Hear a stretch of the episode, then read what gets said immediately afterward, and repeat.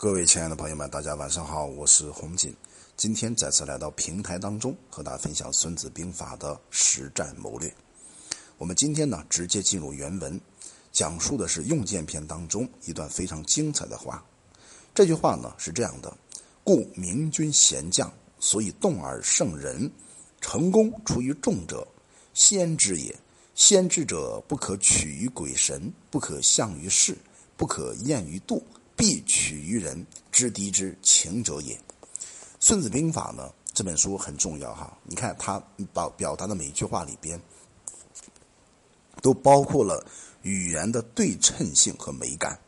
孙子呢，连用四个排比句啊，怒骂吝啬的国君将帅之后呢，哎，紧接着就指出赢得战争胜利的方法。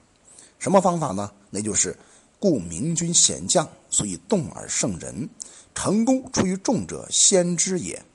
那就告诉我们，英明的国君、贤良的将领，那之所以呢一采取战争行动啊，就能够战胜敌人，而且取得成功啊，超过同时出征的众多将领还有所率的部队。这里面有个关键点啊，什么关键呢？就在于对敌情、地形这种重要情况呢，做到了先知。你看啊，《孙子兵法》在行篇当中提过一个先胜的概念。认为呢，取得胜利啊，往往因为预先具备了取胜的条件，预先呢立于不败的地方。这里呢又提出一个先知，进一步的在先胜的前提和基础之上，力求让我们做到先知。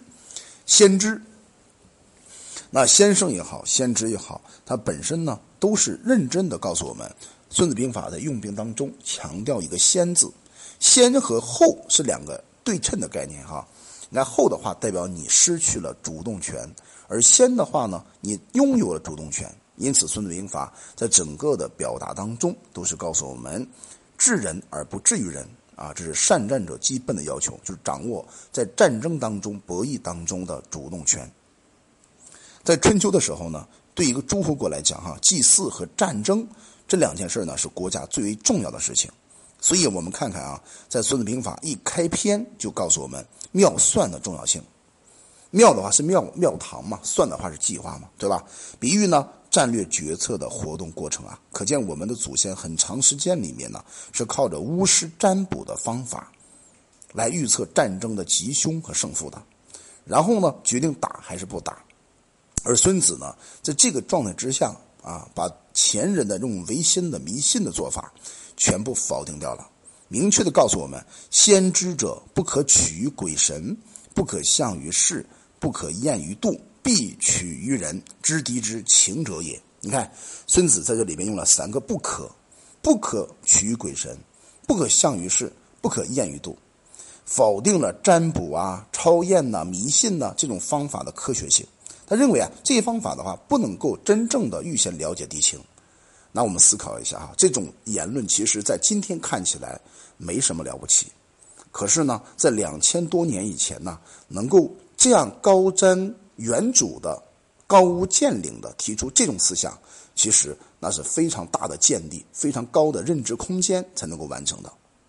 你看啊，比如说不可取鬼神，强调的呢，不能向鬼神祈祷啊、烧香拜呃磕头啊、摆放祭品呐、念念有词啊，请鬼神来保佑啊。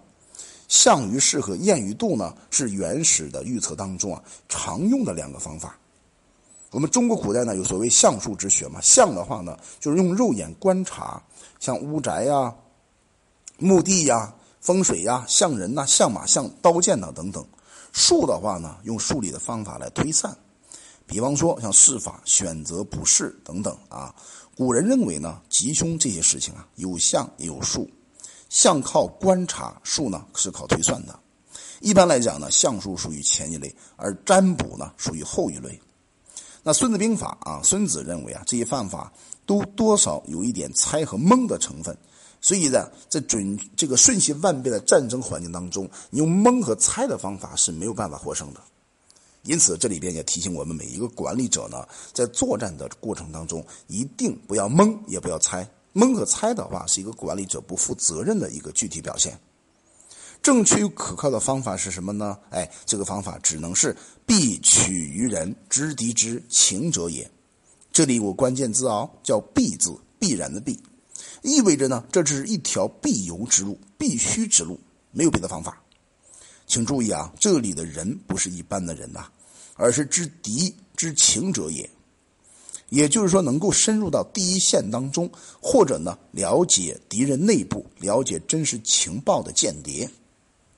我们经常讲啊，孙子呢是唯物论者，是从一切从实际战争出发的先哲。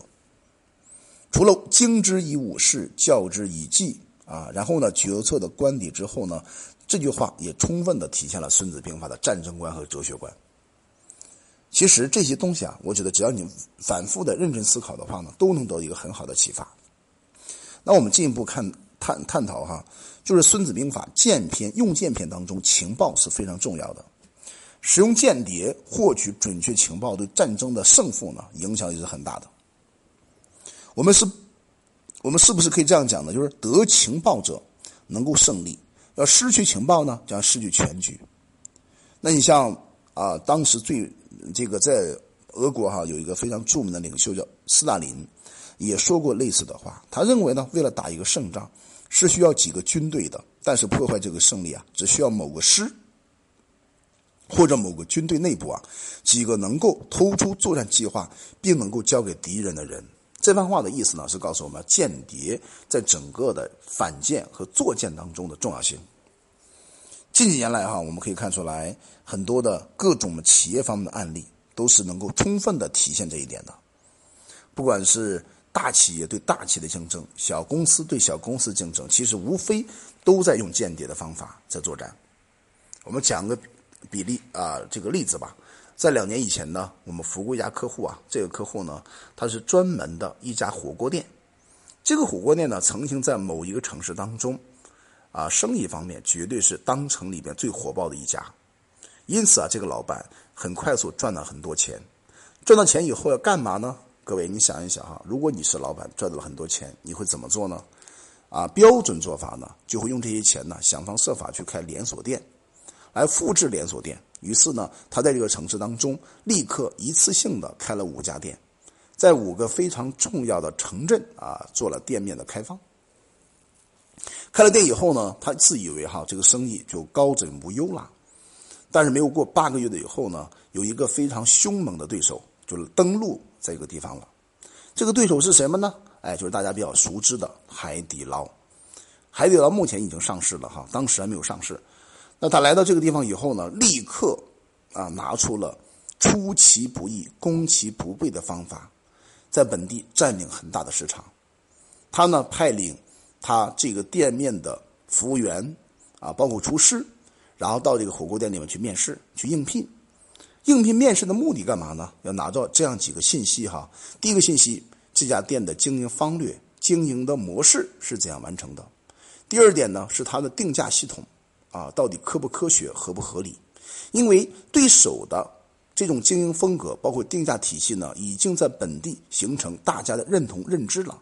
我只要把对手的认同认知全部搞到手，那么反过来，我开店的时候就能知道，很轻易的知道我的定价体系怎么完成的。同时要知道啊，他的厨师啊，他的厨师的配备、厨师的水平。啊，上菜的速度等等各个方面优点、缺点、劣势、优势啊，都做了全方位、深入的分析。那么这些服务员呢，到这几个店里边面试啊，一共至少要工作一个月的时间，老板要发双份工资。那服务员呢，就把一线的所有的情报全部通通的收集过来，形成了一个调查报告。然后海底捞根据这些报告找到了对手的缺点，然后呢一击而溃。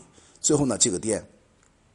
只要海底捞店一开的时候呢，导致海底捞啊，它的生意非常非常的爆满，而且每个人呢都排了长龙，排长龙还不可怕，很多人呢把排长龙的这个样子啊，全部拍成照片，发到朋友圈里边，经过朋友圈的一个宣传呢，轰炸呢，结果海底捞瞬间在这个城市当中就火爆了。然后那几个店呢，虽然还能够沿袭残喘的生活，但是他没有想到海底捞一来是如此的凶猛，最后呢就被打败了。其实啊，这里面就透露一个《孙子兵法》当中的反间和用剑的过程。海底捞用什么方法打败了这几个店呢？或者是掠夺了这几个店的生意呢？对吧？那这几个店的生意啊，海底捞没有来之前呢，反而很好。来了以后呢，多少啊，对他们有一些影响。之所以产生这个影响，就是因为海底捞用的就是《孙子兵法》当中的反间计。好了，我们今天就分享到这里。希望这样一个分享能够帮助各位啊，更好的学好《孙子兵法》，用好《孙子兵法》。我叫洪锦，我们专注股权合伙制。有任何关于股权方面的问题，加我们的微信：四幺幺六二六二三五。